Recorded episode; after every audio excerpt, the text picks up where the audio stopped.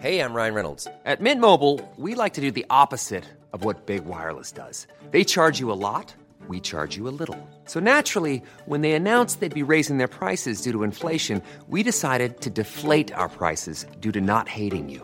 That's right. We're cutting the price of Mint Unlimited from $30 a month to just $15 a month. Give it a try at mintmobile.com slash switch. $45 upfront for three months plus taxes and fees. Promo rate for new customers for limited time. Unlimited more than 40 gigabytes per month. Slows. Full terms at mintmobile.com.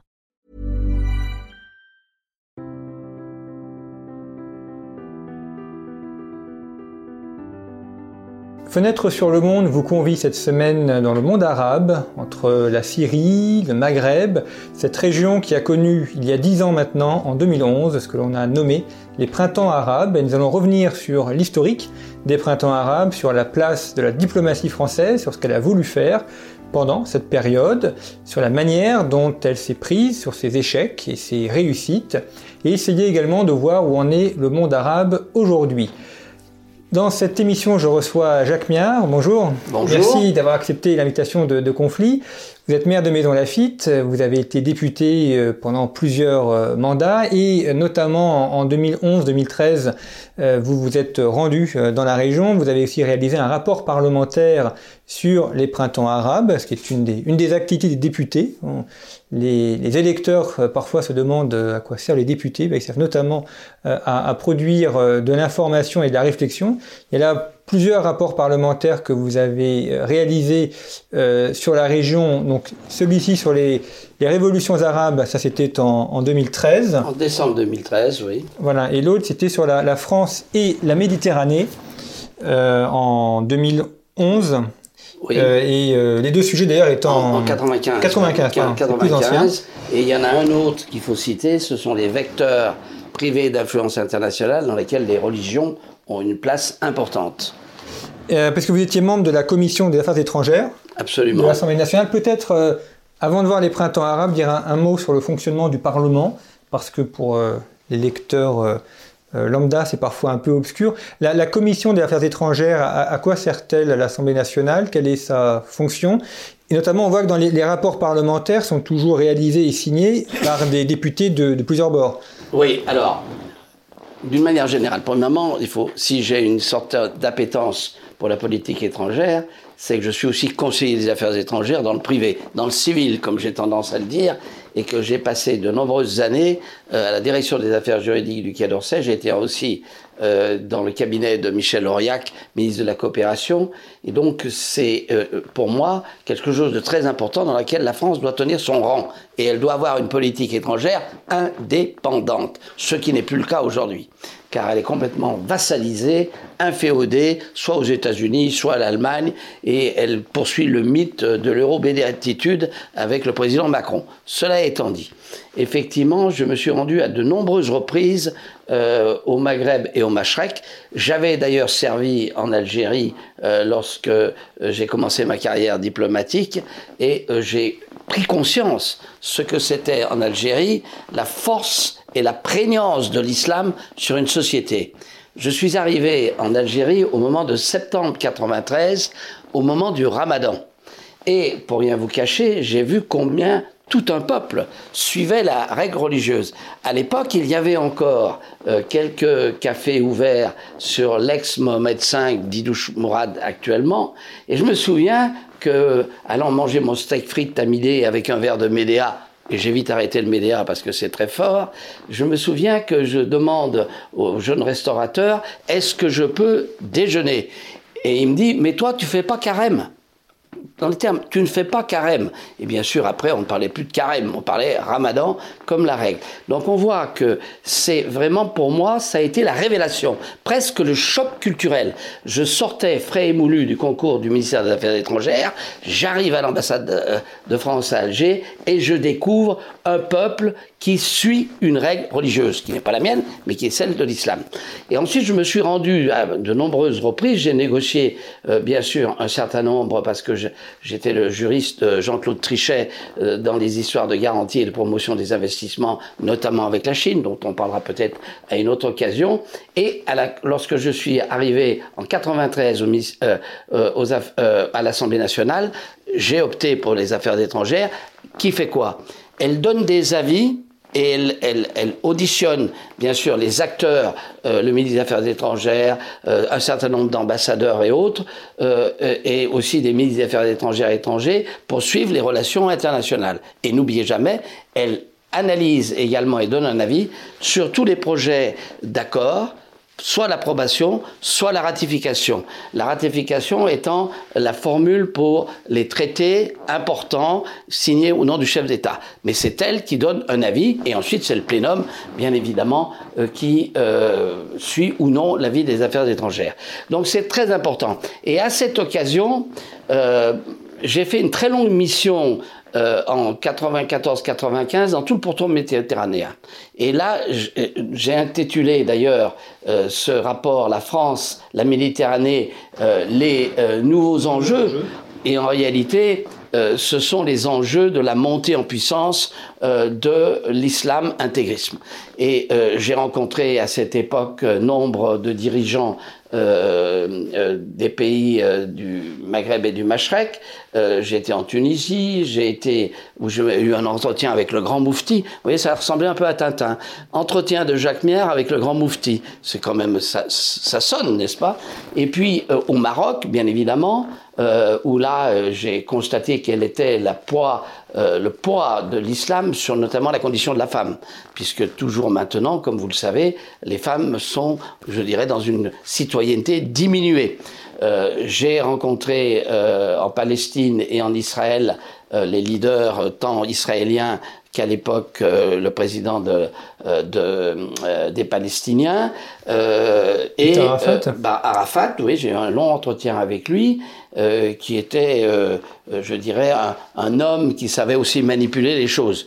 et puis en Turquie, très intéressant, en Jordanie, bien évidemment.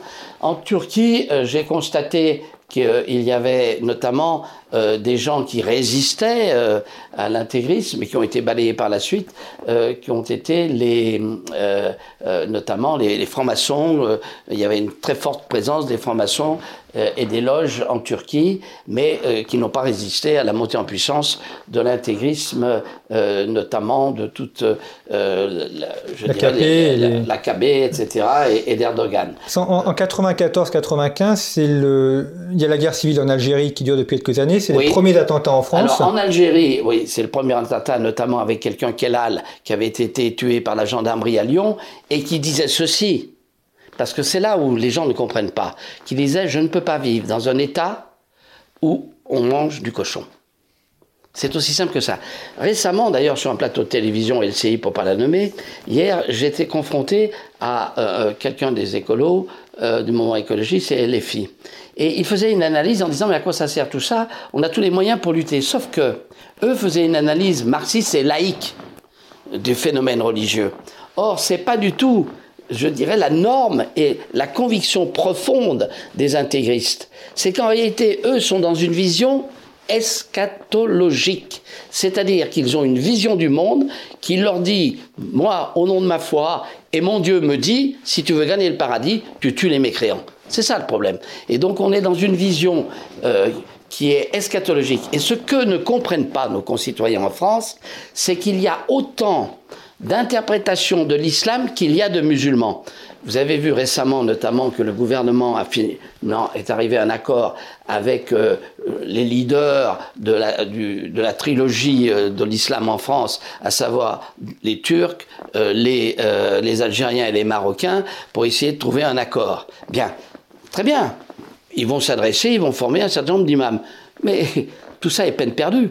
Parce qu'à côté, il y a un gars qui va se lever qui dit Moi, je vais t'enseigner le vrai islam. Et ce que tu dis, c'est pas vrai. Et donc, euh, il s'auto-proclame imam. Et c'est ça que ne comprennent pas les gouvernements successifs, c'est-à-dire que quelle que soit la capacité, la pédagogie euh, qu'ils enseignent pour pouvoir, euh, je dirais, former des imams et leur faire respecter les principes de la République, c'est peine perdue parce que les salafistes, ils sont en dehors. Et ils ont une vision du monde qui est eschatologique et qui leur dit, parce que c'est une vraie secte, c'est le problème d'ailleurs de l'islam, parce que depuis sept siècles, l'islam passe par des phases multiples de ce type, euh, euh, c'est-à-dire qu'il y a un moment, il y a une sorte de phénomène sectaire qui prend le dessus, et qui impose sa loi. Et les fondamentalismes, c'est ça. Donc, euh, euh, ce, qu'il faut bien comprendre, c'est qu'on n'est pas dans un monde rationnel. Je me souviens que lorsque j'ai fait euh, ce, ce, rapport en 94-95, monseigneur Lustiger, qui était donc à Paris, disait il faut que l'islam passe sa religion à l'aune de la raison peine perdue. Parce qu'à chaque fois que ça s'est produit, le gars qui a voulu faire ça, il a été débarqué, assassiné, évincé. Donc euh, on est face à un phénomène qui répond à une norme religieuse et qui est toutes les normes de rationalité. Parce que euh, l'ordre eschatologique, c'est de dire, effectivement, je dois imposer au monde la charia et mon Dieu est le seul Dieu. Il y a un, ouvrage que vous devriez lire de Pierre Conessa qui dit ceci avec Dieu, on ne badine pas. Et quand vous regardez euh, à, travers le monde, là, je dirais, l'impact religieux de certaines religions, et nous, on est complètement hors norme avec euh, la sécularisation, avec la laïcité. Les Américains comprennent rien, puisqu'ils reconnaissent comme religion la scientologie. Et je voudrais dire à propos de la scientologie, vous allez vite comprendre où la force de croire dépasse la rationalité. Euh, j'ai participé à trois missions euh, très importantes d'information et d'enquête sur euh, les phénomènes sectaires. Et nous avons auditionné un homme qui était donc un cadre de la scientologie et qui nous a déclaré, qui m'a déclaré, parce que c'était en mission d'information, benoîtement, avec un aplomb incompréhensible, qu'il avait signé, tenez-vous bien, un contrat de travail avec la Scientologie pour deux siècles. Que voulez-vous dire face à des affirmations Parce que le type le croyait. Le problème, c'est que vous êtes dans des, dans des choses où les gens sont hors normes. Et la formule à l'époque qu'on employait, c'est qu'on tombe dans, la, dans une secte à un mauvais moment de la vie, et puis tout d'un coup on a un éclair, quand on l'a, on en sort à un bon moment. Eh bien, pour revenir au salafisme, il y a quatre ou cinq écoles de salafisme. Hein, Al-Nour, euh, moi je me souviens en Égypte d'avoir rencontré euh, des salafismes qui étaient d'ailleurs au gouvernement avec Morsi à l'époque, qui ne serraient pas la main des femmes. Lorsqu'on est arrivé, ils ont dit attendez, on s'arrête. Ils ont commencé par faire la prière, ce qui nous a permis d'aller nous laver les mains. Bref, mais en réalité, eux, c'était ce qu'on appelle les salafistes quiétistes, c'est-à-dire euh, plus ou moins qui ne vont pas, je dirais, employer la violence. Mais il y en a qui vont jusqu'au djihadisme.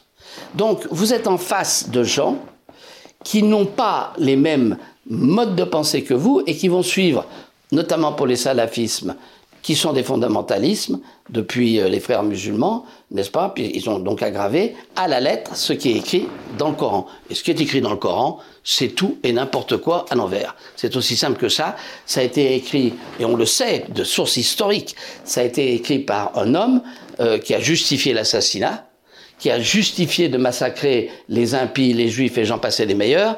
Et c'est ça. Il faut quand même le regarder. Alors bien sûr, vous avez d'autres écoles, notamment euh, les soufis, euh, qui, euh, eux, font une interprétation ésotérique du message du Coran. Mais ils sont minoritaires. Et aujourd'hui, vous êtes en face de gens qui sont euh, véritablement le haut du panier en termes de l'intégrisme, etc. Et c'est eux qui tiennent euh, les Et c'est eux qui partent. Vous savez, c'est le phénomène menchevique-bolchevique. C'est-à-dire, ce sont toujours les actifs minoritaires, puissants, prêts à tout, prosélytes, qui gagnent. Sur les mous, c'est bien connu. Et c'est ce qui va se passer d'ailleurs chez nous, parce qu'en réalité, on ne voit pas comment. Alors maintenant, je voudrais revenir au printemps arabe. Parce que c'est intéressant. Moi, j'avais fait euh, des missions, notamment plusieurs missions, notamment en Syrie, avant les événements. Et je vais raconter une petite anecdote qui, donne bien, je dirais, euh, l'aveuglement dans lequel la France est tombée. Et je reviendrai ensuite sur le mouvement proprement dit. Nous avons eu, donc j'étais, je crois que c'était 2009-2010, mais c'était avant les événements, un déjeuner euh, à l'ambassade de France avec tous les représentants des religions. Alors du côté des chrétiens, pardon, ils sont nombreux. Parce que là, je peux vous dire qu'une chatte n'y retrouve pas ses petits. Entre les orthodoxes, les malékites, enfin pas les malékites, les, les, euh, les melkites, etc., l'église de Rome, euh, les orthodoxes, euh, bon bref, ils sont nombreux. Donc vous vous retrouvez à 5-6 prélats, avec en très bonne monnaie, et avec le grand moufti. que je connais un peu, qui malheureusement a perdu son fils assassiné par Daesh et lui-même vient d'être assassiné. C'est un homme euh, qui nous reçoit. Le début de la bénédiction, c'est le représentant de Rome qui l'a donné au moment du repas. Alors bon, moi je fais avec, hein, parce que je ne suis pas tout à fait euh, de religion de ce côté-là. Et à la fin, c'est le grand moufti qui a donné sa bénédiction. Et puis, au moment du café, les prélats chrétiens m'ont pris à part et m'ont dit, vous devez savoir une chose. On est en 2009-2010, avant les événements, bien avant les événements. Ils m'ont dit, montrant le grand moufti, nous n'avons aucun problème avec eux, mais nous sentons monter la violence de l'intégrisme islamique. Et ils m'avaient averti. Très bien. Et donc, euh, ces événements se sont déclenchés, comme vous savez, avec euh, l'immolation euh, de Mohamed euh, en Tunisie. Marchand de fruits et légumes. Enfin, fruits et légumes, marchand des quatre saisons, on va le dire. Bref, peu importe. Ce qu'il faut savoir, c'est qu'il n'est pas le premier à s'être immolé. Il y en a eu toute une série avant. Et pourtant, rien ne s'est passé. Et il fait aller plus loin. Parce que là, c'est, je crois, de mémoire, c'est le 17 décembre 2010. Au début du mois de décembre, je crois que c'est le 5 ou le 6 décembre, s'est tenu, sous la houlette de la Commission des Affaires étrangères euh, de l'Assemblée, et je crois présidée par Mme Guigou à l'époque, une réunion pour faire l'état des conflits dans le monde avec tout un tas de politologues, des ambassadeurs, bref, la crème des politistes capables d'analyser la scène internationale. Eh bien, croyez-vous ce qu'il advint? Pas un mot sur ce qui allait se passer après. C'est-à-dire que personne, n'a vu le coup venir. Et ceux qui, bien malins, vous disent, mais oui, mais quand même, on savait. Je suis passé à Rome où j'ai rencontré euh, les monseigneurs et, notamment euh, des gens qui connaissent bien l'islam, notamment euh, l'ancien monseigneur qui était non, non, c'est le, père blanc là, que, avec lequel j'ai eu d'excellentes conversations, euh, qui avait été au Soudan, qui est père blanc, qui est un Irlandais, et qui a été ensuite le représentant du pape en Égypte, oui. au Caire, qui est un homme remarquable, qui connaît bien. Ils, ils me l'ont dit, on n'a pas vu, alors qu'ils avaient quelques antennes, alors qu'ils avaient des échanges avec leurs églises. Moi, j'ai été en Libye, à Tripoli, j'ai rencontré ce qu'il restait de l'église catholique sur place. Vous avez conscience d'une religion qui meurt. Hein, faut le savoir. Bon, mais personne, le fameux euh, institut romain Sant'Egidio, qui a, qui a notamment euh, euh, fait des médiations dans des affaires délicates, etc., sur des otages, oui, que j'ai rencontré également, personne n'a vu le coup venir. Alors après, on vous, on, vous prédit l'avenir, hein, on sait tout, mais personne n'a vu le coup venir. Et donc ça, c'est quand même très important à, à, savoir.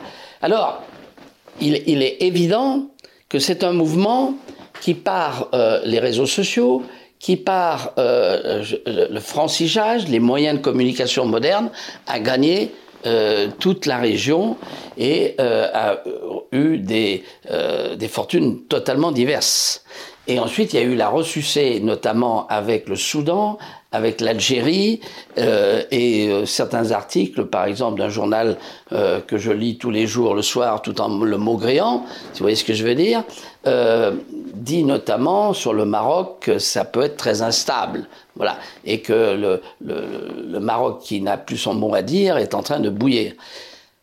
En réalité, les explications que je donne à ce, phénomène, elles sont bien sûr de divers ordres. Premièrement, depuis une cinquantaine d'années, vous avez des intégristes qui travaillent les foules.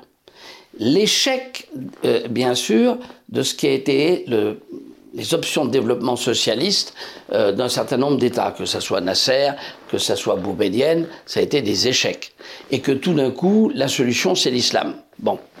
Mais ce qui est évident, c'est qu'on a sous-estimé les forces euh, occultes, euh, mais qui étaient à l'œuvre. Vous savez que les frères musulmans, c'est né en 28-29 en Égypte. Hein, et je vais vous donner un cas, parce qu'ayant été en poste en Algérie, j'avais fait une étude sur les coopérations étrangères en Algérie. C'était à une époque où la France avait encore 4000 coopérants. Ne l'oublions pas. 73-74. Et euh, Boumedienne avait un projet.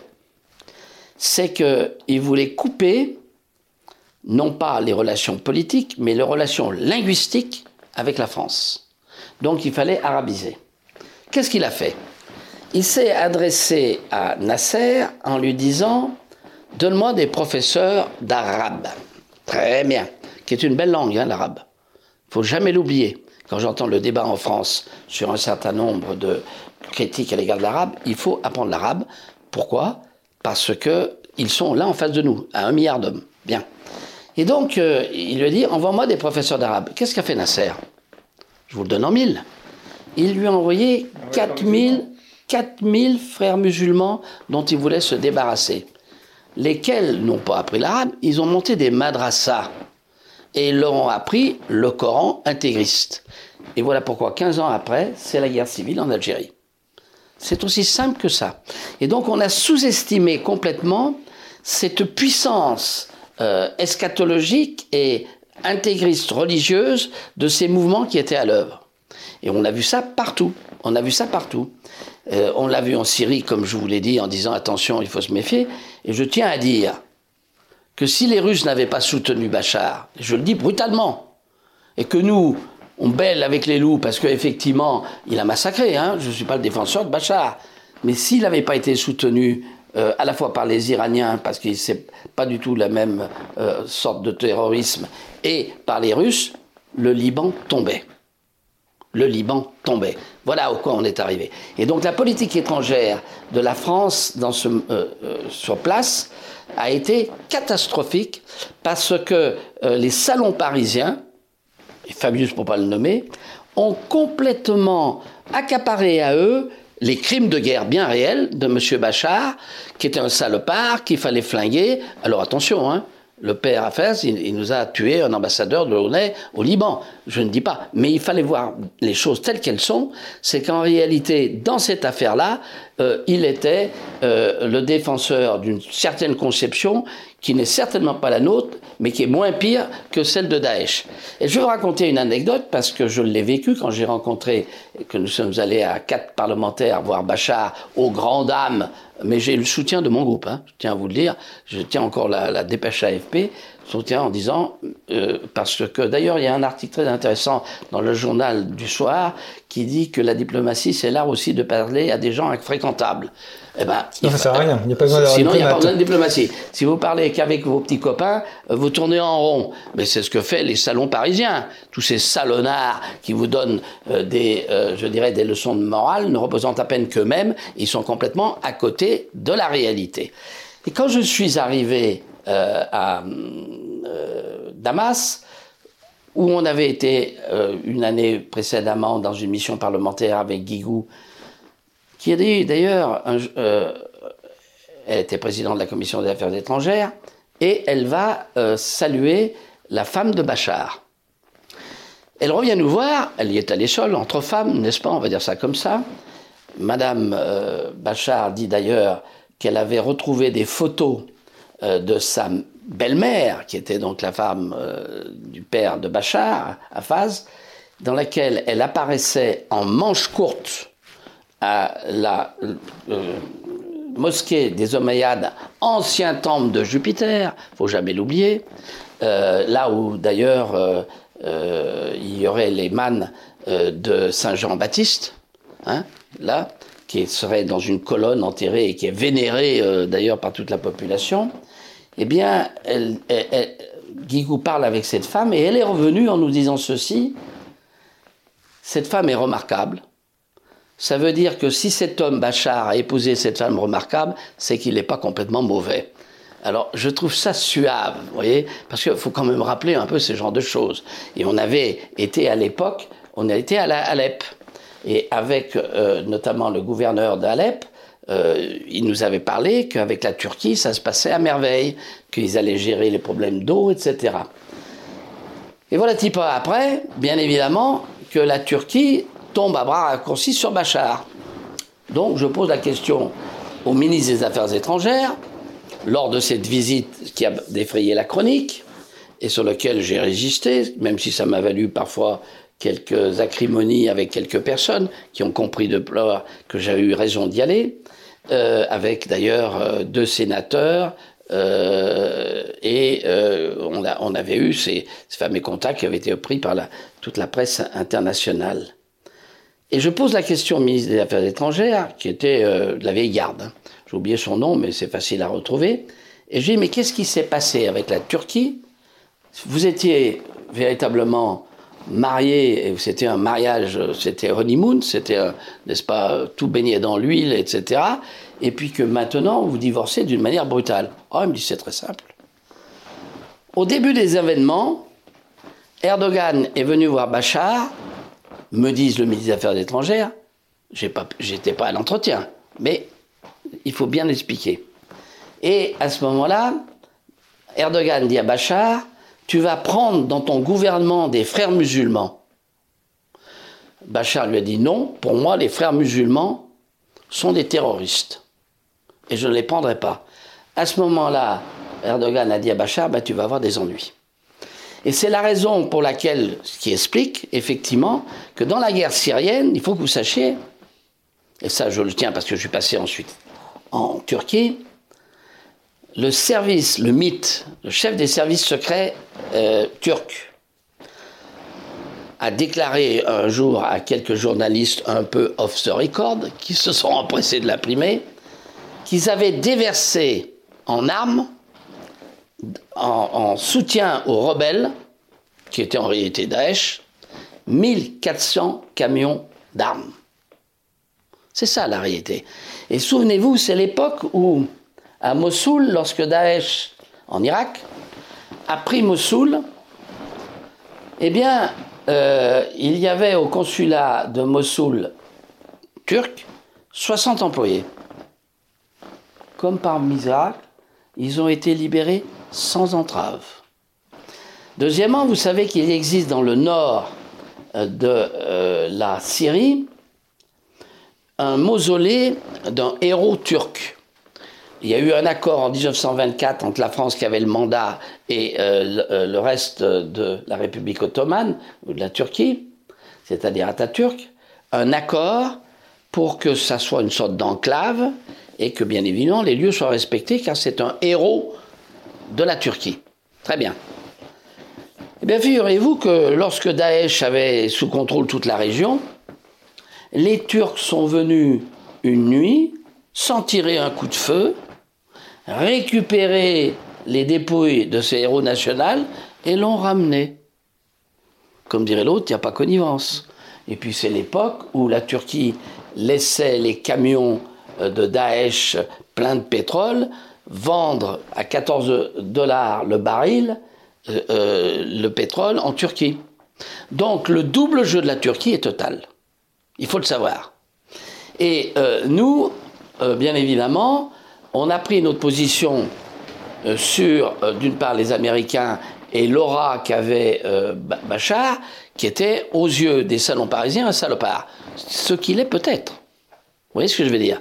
Mais il n'en demeure pas moins que dans, je dirais, la, lutte contre Daesh, il était là et il a eu soutien des Iraniens d'une part, ça c'est clair, qui sont pas, qui, qui, ont pratiqué parfois des actions terroristes, mais c'est du terrorisme carrément sur ordre de l'État, parce que les chiites en eux-mêmes ne sont pas euh, des, des, sunnites et euh, c'est pas eux qui ont soutenu Daesh. Vous voyez ce que je veux dire Donc il y a quand même une différence. Bon, et donc. Euh, il y avait l'Iran, la Turquie la, Russie qui étaient les trois. Hein. C'est pas aussi simple que ça. Euh, il y a, parce que premièrement, il faut savoir que la certitude des alliances dans, ce, dans, cette, dans cette région du monde est quelque chose de très relatif. Et l'allié d'un jour, c'est peut-être le gars qui va vous filer un coup de poignard le lendemain matin. Donc ça veut. Euh, ensuite, il y a eu ces histoires. Quand vous prenez par exemple euh, les problèmes d'armes chimiques, il y en a eu. Mais quand vous lisez les rapports des Nations Unies, vous vous apercevez que certaines attaques ont été faites par les rebelles eux-mêmes. Avec le soutien de qui? Ben Vous savez, l'Arabie saoudite, elle n'a pas les mains propres dans cette affaire. Parce qu'elle a soutenu très fort, euh, notamment Al-Nosra, qui est une des filiales de Daesh, pour flinguer Bachar, qui, aux yeux euh, comme il, est une sorte de, il a promu une sorte de laïcité, est, un, est, quelqu'un qui n'est pas acceptable au regard euh, du wahhabisme. Bon, donc, il faut relativiser tout ça. Et il faut se garder de, de jeter l'anathème de manière définitive. Parce qu'il y a des interrogations très fortes sur l'utilisation de certains gaz. Quand vous lisez le rapport des Nations Unies, Bachar l'a utilisé, personne ne va le nier, mais les gens d'en face aussi les gens d'en face aussi, dans un certain nombre de cas. Donc c'est pas aussi simple que ça. Donc la position de la France, au lieu de coller, euh, n'est-ce pas, euh, soit aux Américains, soit Obama d'ailleurs, quand on collait aux Obama, euh, Sarkozy s'est ramassé une belle gifle en retour dans les mémoires d'Obama où il l'a traité de tous les noms, ce qui prouve qu'Obama est, est, aussi pas très intelligent. Le passage, est surprenant, oui. Non, mais c'est pas surprenant. C'est parce que c'est la phrase de Virgile. Et retenez-la bien. Jamais de confiance dans l'alliance avec un puissant. Jamais de confiance dans l'alliance avec les. Moi-même, j'ai traité les Américains à plusieurs reprises, je les ai bloqués et ils me respectent. Et il fallait, parce qu'aujourd'hui, on serait, vous savez, dans, dans les histoires de loi extraterritoriales, il faut taper du poing sur la table et pas se laisser faire. C'est scandaleux ce qui se passe. Et nous, on serait en droit de demander justement à la banque américaine qui a falsifié les comptes de la Grèce pour entrer dans l'Union européenne, c'est-à-dire la, banque, euh, non, on revient pas. Goldman Sachs. Goldman Sachs, oui, on, pourrait lui demander au moins 300 milliards. Et c'est ça qu'il fallait faire. Moi, j'ai tanné le gouvernement pour qu'il les mette à l'arbitrage sur la base de l'accord la, de euh, franco-américain euh, sur l'établissement. Et c'est possible. Mais bien sûr, on ne le fait pas on va lécher les fesses des présidents des États-Unis, on va se faire épouster, n'est-ce pas, à Washington par M. Trump, on, euh, va euh, passer devant tous les chefs d'État pour aller serrer la main de Trump comme l'a fait Macron, c'est scandaleux. C'est scandaleux. Donc les Américains sont nos alliés, mais ne sont pas nos amis. Mettez-vous ça dans la tête. Et donc euh, il faut résister à ça, et ce n'est pas en conduisant la politique que nous conduisons actuellement, où nous avons véritablement brûler nos vaisseaux euh, sur un certain nombre de points en termes d'indépendance. Toute la politique qu'avait fait Chirac, même s'il a calé un peu après avec les Américains, ce que je pourrais lui reprocher, c'est été effectivement euh, d'avoir une position forte, indépendante euh, dans cette région du monde, où nous avons des terrains propres qui ne sont ni allemands, ni anglais, ni américains, ni russes. Voilà, c'est ça qu'il faut faire. Et donc aujourd'hui, à l'égard de ce mouvement qui peut repartir. Pourquoi il peut repartir? Parce qu'en réalité, le fondement même de ce qu'est euh, cette, euh, je dirais, ce, destin malheureusement catastrophique et dramatique de ces États, c'est la croissance démographique. Et la croissance démographique annihile toute possibilité de projet. Une des, pendant les événements, j'étais passé en Algérie avec une mission parlementaire et nous avions rencontré le directeur du plan. Eux ont gardé un plan, chose que nous devrions avoir également, pas confié à Bayrou, hein, je dis tout net. ah, je pensais que vous étiez devenu un soutien de Bayrou, ça, ça me rassure. Non, non, non, non. Non, le plan, moi je suis pour un plan, il, ça a toujours existé. Les Américains ont des plans. Simplement, les Allemands ont des plans. Ça s'appelle Stammtisch Deutschland, c'est-à-dire là où il y a des intérêts allemands fondamentaux, on les défend. Et c'est une une sorte de, non pas de complot, mais d'action commune entre l'État allemand, l'université allemande, les syndicats allemands et le patronat allemand. Et ça existe. Et ça existe. Il y a un moment, il faut regarder les choses. Et nous, c'est les marchés. Ben, les marchés, ils vous donnent une réunion, ils vous donnent une vérité à 15h, une à 16h, une autre à 18h. Donc on ne peut pas gouverner un pays comme cela. Et quand on aujourd'hui, euh, indépendamment de certains euh, philosophes arriérés qui ont déjà les deux pieds dans les poubelles de l'histoire, et je vise Luc Ferry, je suis désolé, les marchés ne, ne répondent pas. La géostratégie veut que les États reviennent, qui ont la compétence de la compétence, reviennent. Ça ne veut pas dire qu'il faut retrouver un gosse plan à la soviétique, mais il faut regarder les choses telles qu'elles sont et juger correctement euh, les forces et les réalités euh, de ce monde. Et donc, euh, ce qui se passe dans ces pays arabes, et qui malheureusement, à mon avis, va nous poser de grands problèmes, c'est l'explosion démographique. L'Égypte avait en 1950 22 millions d'habitants. Aujourd'hui, ils doivent dépasser les 110. Ils accroissent leur population d'environ 1,2 million à 1,5 million chaque année. aucun développement n'est possible dans ces conditions. Parce que s'ils posent de leur apporter de l'eau, de apporter de la nourriture, l'alimentation. Lorsque. C'est vrai que c'est. Enfin, ça... Lorsque vous avez un développement avec une croissance de population supérieure à 2, impossible de décoller.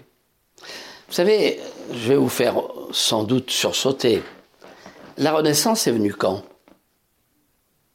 Elle est venue en 1450, c'est là où on la chiffre, et entre 1350 et 1450, les guerres, la peste et j'en passais des meilleurs, ont tué la moitié de la population française, les deux tiers des Allemagnes. Et c'est à ce moment-là qu'après l'acculturation du Moyen Âge, qui a été fabuleux en termes notamment de technique, c'est reparti à la hausse. Eh bien, aujourd'hui, tous ces pays ne décolleront pas. Et l'autre jour, il y avait un papier euh, dans Le Monde d'un journaliste qui était intéressant sur l'analyse du Maroc, qui disait que grâce au commandeur, grâce à la politique assez subtile, je lâche ça, mais je tiens ça vis-à-vis des intégristes, le Maroc y arrivait. J'ai pris ma plume, j'ai envoyé un message et il m'a répondu. Je dis oui, mais vous avez oublié une chose. Vous n'avez pas regardé la croissance démographique qui est supérieure à 2. Impossible de décoller. L'Algérie, c'est la même chose. Et l'Algérie, c'est très simple.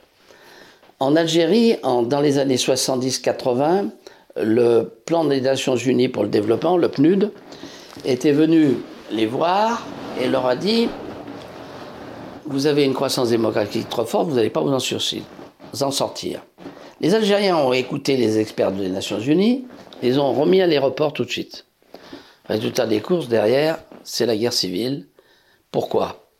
Car lorsque nous avons rencontré le directeur du plan, c'était, je crois, un peu dans les années 2000, il nous disait un peu pendant les événements, il nous a dit ceci 80% de nos étudiants qui sortent des facultés n'ont pas d'emploi. Et qu'est-ce qu'ils font? Ils filent au maquis. Exactement. Donc ça fait des gens frustrés parce qu'ils sont mais diplômés, mais Il n'y a, pas d'avenir. Et chaque fois qu'un président de la République française arrive en Algérie, qu'est-ce qui se passe? Qu'est-ce que vous entendez? Des visas, des visas, des visas. Ils veulent tous foutre le camp. Bien. Et l'Algérie avait, euh, avait baissé euh, sa croissance démographique pour descendre à 1,50, 1,56. Ça remonte à 2. Or, 2, il faut que vous connaissiez un chiffre. La croissance démographique annuelle aboutit, si c'est 2, vous prenez 72, vous divisez par 2, et au bout de 36 ans, vous doublez la population. Et ça, c'est la réalité du Maghreb Machem. La Tunisie, qui était en transition démographique, c'est-à-dire qu'elle elle ne bougeait pas, eh bien la population réaugmente. Passé un moment, dans les 10-15 ans, on disait la Tunisie, 10 euh, millions d'habitants, ils sont à 15. Et pour euh, l'Égypte, c'est ce que je vous ai dit. Donc, on a des croissances démographiques qui vont tirer tous ces États vers le bas. Et donc c'est insoluble sur le plan économique. Là-dessus, vous avez le prosélytisme de tous les fondamentaux qui dit c'est parce que c'est une punition de Dieu, c'est parce que euh, vous n'êtes pas des bons musulmans, etc., etc. Donc nous avons devant nous une bombe démographique, une bombe politique, une bombe intégriste, une bombe d'affrontement. Il faut regarder les choses telles qu'elles sont. Et donc ça pose alors que faire? Je, reviens par exemple sur la, position de la France en 2011. Euh, c'était Nicolas Sarkozy qui était président à l'époque, Alain Juppé, premier, euh, ministre des Affaires étrangères. Euh, il y a eu l'intervention en Libye qui a été décidée. Vous étiez à l'Assemblée à cette époque J'étais à l'Assemblée à l'époque, effectivement, on n'a pas vu. Sarkozy a, il a oui, alors là, il y a une, totale, alors là je vais le dire, totale miss, enfin, non pas des informations, mais mauvaise interprétation des faits. J'entends encore Sarkozy dire que euh, si euh, effectivement les Libyens euh, ont chassé le camarade de Kadhafi et autres, etc., c'est au nom de la démocratie. Pas du tout.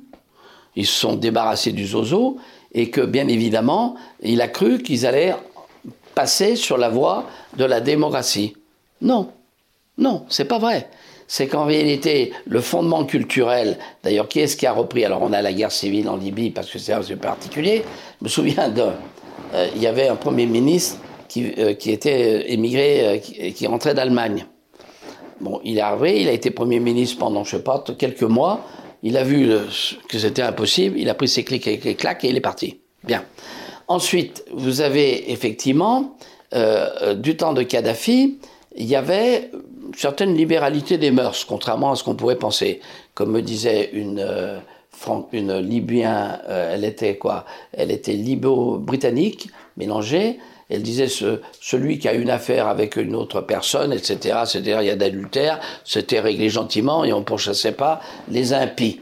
Bon, mais ce qui est certain, c'est que euh, la réalité euh, du pays n'est pas du tout, je dirais, l'aspiration vers la démocratie. Non, c'est une aspiration, on va dire, vers on a du pétrole, on veut vivre correctement, etc. Mais ce n'est pas la démocratie au sens où nous l'entendons. Bon. La Tunisie est un peu l'exception. Mais combien de temps ça va durer? La Tunisie est un peu l'exception parce que, effectivement, et là, la France, à travers notamment euh, les franco-tunisiens et les gens qui, vivent chez nous, les femmes notamment, ont fait de la résistance et ont réussi à euh, bloquer un certain nombre de choses dans la Constitution. Et paradoxalement, le fameux Enarda, qui est le parti islamiste, avec Ranouchi à sa tête, que j'ai rencontré à plusieurs reprises, que nous avons même reçu à Paris, euh, a eu quelque chose qui est assez étonnant, c'est que dans son parti, il a coupé le lien avec la religion et l'État. C'est-à-dire que vous avez euh, Enarda, qui est le parti islamiste par excellence, euh, qui prend ses distances vis-à-vis d'une vision totalement religieuse. Comme diraient certains, taquilla, c'est-à-dire on avance masqué, peut-être, mais c'est le cas. Mais surtout, la Tunisie est aux prises avec des maquis, tant sur la partie euh, tunisienne et algérienne, et dans le sud, où ils ne contrôlent rien. Donc euh, il y a malheureusement de temps à autre des assassinats, des, des, euh, des, attentats. Nous-mêmes, j'ai encore, je dirais, souvenir que nous avons notamment au Bardo déposé des germes, recueilli, etc. Parce que là, il y a eu un attentat qui a fait beaucoup de morts, comme vous le savez. L'Algérie, elle n'est pas sortie. AREC, le mouvement AREC, etc., le fait que ça soit un général de 75 ans qui est repris et qui est de la famille de Bouteflika, ça va pas, ça va pas le faire. Et là encore, le problème, c'est l'expansion économique, possible ou non. Le Maroc, à mon avis, c'est un baril de poudre. L'Égypte, c'est un peu différent. L'armée a toujours eu une position extrêmement forte. Ils ont débarqué Morsi, ça c'est évident. Euh, et euh, à ce titre, euh, ils ont ils surveillent. Mais il y aura des morts, ça c'est clair. Et ils ne peuvent pas s'en sortir avec la croissance démographique. Jordanie, je suis allé à plusieurs reprises à Amman, c'est méconnaissable. C'est l'explosion démographique avec aussi des réfugiés syriens, des autres. Le Liban, c'est un chaos. La Turquie, c'est à la merci, euh, je dirais, d'un coup d'État tôt ou tard. Donc vous avez une instabilité forte un peu partout. Et pour moi, le problème fondamental, c'est l'explosion démographique qui va permettre à tous les excès, à tous les prosélytes. Parce que, pour revenir à l'islam intégriste, c'est récurrent, je vous l'ai dit, c'est des phénomènes sectaires au sein de l'islam. Tôt ou tard, les islamistes euh, seront, du moins les, musulmans en général, les mettront de côté en disant maintenant ça suffit. Voilà. Mais ça prendra 50 ans. Ça ne se fera pas en l'espace de 15 jours. Et ça se fera par une prise de conscience interne des musulmans sur les excès et la mauvaise voie où ça conduit.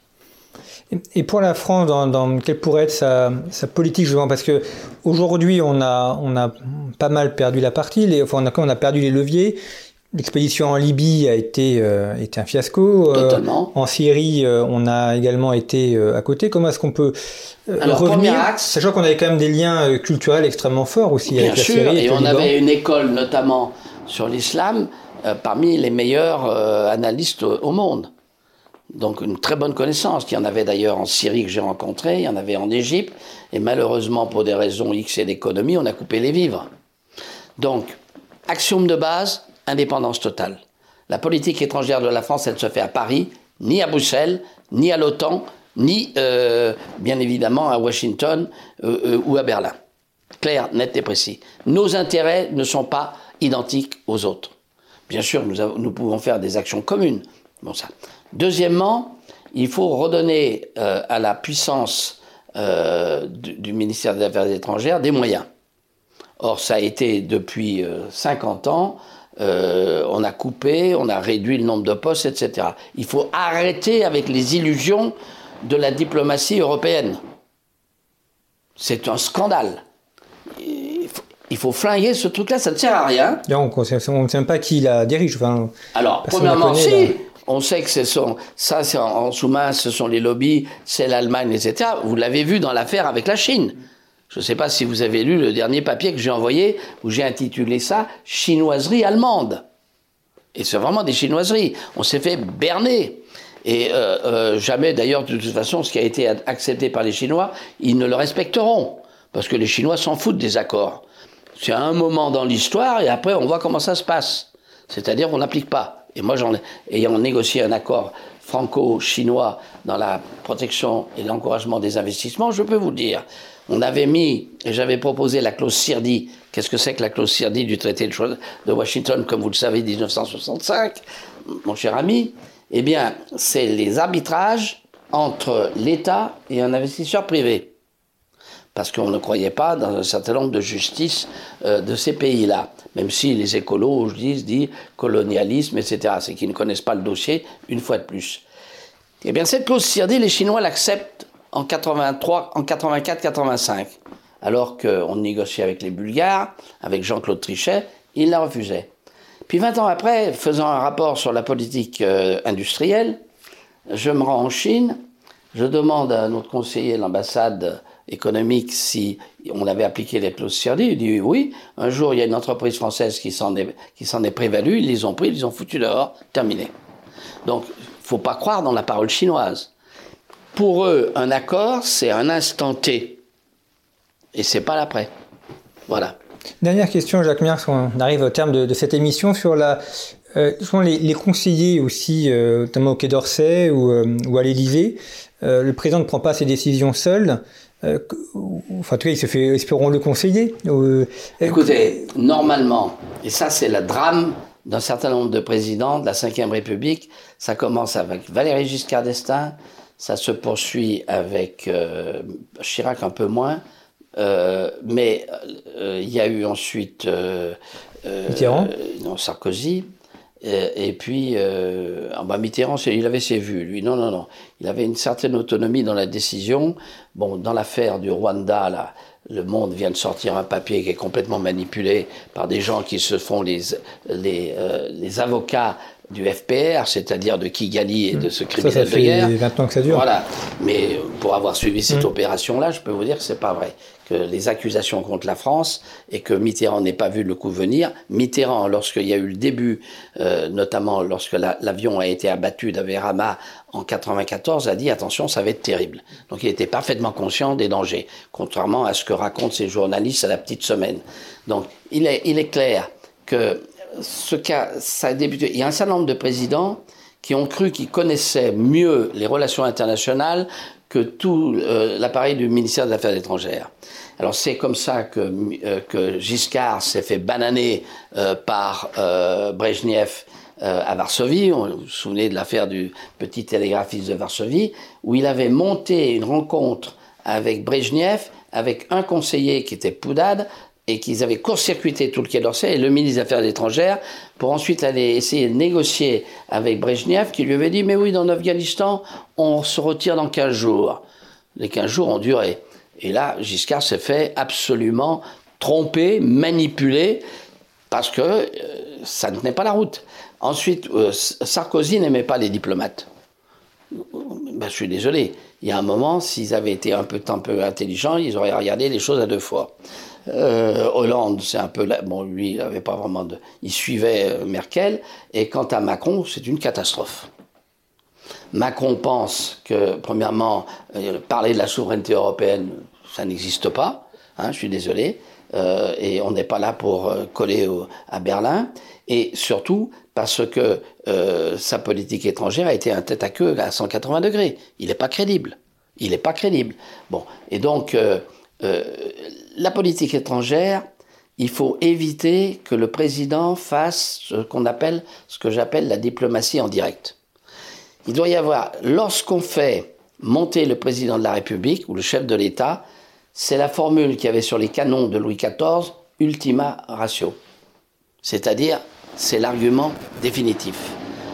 Mais si c'est le président qui se plante, alors on me dirait, euh, Macron s'est planté de multiples fois. Mais après, il n'y a plus rien. Plus personne.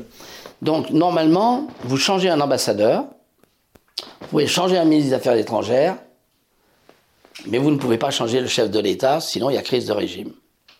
Et donc, il faut qu'on retrouve de la distanciation dans ce monde immédiat, qui est un monde immédiat et qui est euh, dans lequel nous sommes dans un village planétaire.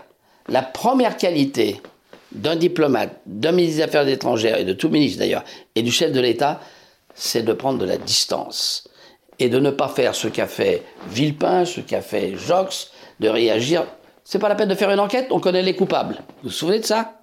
Sur des histoires de croix gammées qui étaient euh, sur euh, euh, des tombes de nos compatriotes israélites. Eh bien, la première fonction d'un chef de l'État aujourd'hui, dans ce monde immédiat, dans ce monde d'un village rétréci où tout se sait immédiatement, c'est de prendre de la distance et de résister à la pression médiatique. Ah ben vous répondez pas, non, et je vous emmerde. Je ne réponds pas et je vous dis, vous attendrez. Il faut savoir résister. Mais euh, monter, et puis alors surtout, faut pas prendre, faut pas faire des discours à la pathos, parce que ça devient intolérable. Premièrement, on, à la insupportable à écouter en plus. Oui, bah, on ne sait plus ce qu'il a dit du début. Il faut, ensuite faire une, je dirais, nommer une commission pour savoir ce qu'il a voulu dire. Bon, donc le chef de l'État doit être économe de sa parole. Relisez le fil de l'épée. Dans le fil de l'épée, De Gaulle écrit que le chef doit avoir une certaine distance, sinon il est plus chef. Et comme disait la formule des grands-mères, il n'y a pas de grand homme pour son valet de chambre. Eh ben, c'est la même chose. Il y a un moment, il faut prendre de la distance. Mais c'est dramatique aujourd'hui que dans ce monde euh, où euh, les choses vont très vite, où grâce à un appareil qui s'appelle l'iPhone, vous pouvez rentrer en communication avec euh, l'empereur de Chine, le Premier ministre du Japon, etc., il n'en demeure pas moins qu'il faut savoir analyser, se poser. Un homme que j'ai pratiqué, euh, qui n'a pas toujours été, je dirais, avec lequel j'ai eu à bretter aussi un peu, qui était Édouard Balladur. Son conseiller diplomatique, qui était un ami, me disait, mais Jacques, tu devrais savoir que dans l'agenda d'Édouard Balladur, il y a des après-midi entières où il n'y a rien. Eh bien, il a raison, Édouard Ier décadent. Il a raison, pourquoi? Parce qu'il y a un moment, il faut prendre le temps de réfléchir. Et l'homme pressé, qui est un homme occidental, les Chinois savent faire. Et je vais en terminer par ça. Quand on a négocié avec euh, euh, les Chinois, deux choses. On a vu arriver dans l'une des dernières réunions rue de Rivoli, là où maintenant il y a des beaux Hercules, euh, n'est-ce pas? Dans la délégation chinoise, il y avait un petit jeune là, qui était là. On ne l'avait pas vu avant. Et ce petit jeune, il avait été envoyé, tenez-vous bien, trois ans avant le début de la négociation à Rouen, dans l'université, où il avait étudié tous les accords bilatéraux que nous avions passés, et dont j'avais en charge à la direction des affaires juridiques et d'Orsay, il les connaissait pratiquement mieux que moi.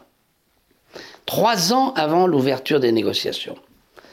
Et à un moment, les Chinois posaient toujours les mêmes questions après être allé à, Pékin, revenir, retourner, revenu, et posait la même question pour savoir si on donnait toujours les mêmes réponses. Jean-Claude Trichet, excédé, qui était le chef de la délégation, sort de la salle de la réunion et de la salle des conférences et me dit Nous font perdre ces temps. Je lui dis Jean-Claude, tu as tort. La France est éternelle et la Chine est millénaire. Donc tu prends le temps de négocier. Et l'homme occidental est un homme qui va trop vite. Il doit se poser, il doit se réfléchir, car il n'a plus la main, parce que le monde est multipolaire et le monde est aujourd'hui fait, nous sommes dans l'ère des puissances relatives. Ne l'oubliez pas merci beaucoup, Miard. C'est la réflexion sur les printemps chrétiens, les printemps arabes, pardon. Et j'espère que ces émissions vous permettent justement de prendre de la distance et de réfléchir. Euh, vous pouvez également retrouver deux autres émissions consacrées au printemps arabe, un sur le Maghreb et une sur la, une sur la guerre en Syrie pour euh, compléter cette euh, série que nous avons réalisée à l'occasion du dixième anniversaire des printemps arabes et des remous au Maghreb et au Mashrek. Merci pour votre fidélité et à très bientôt.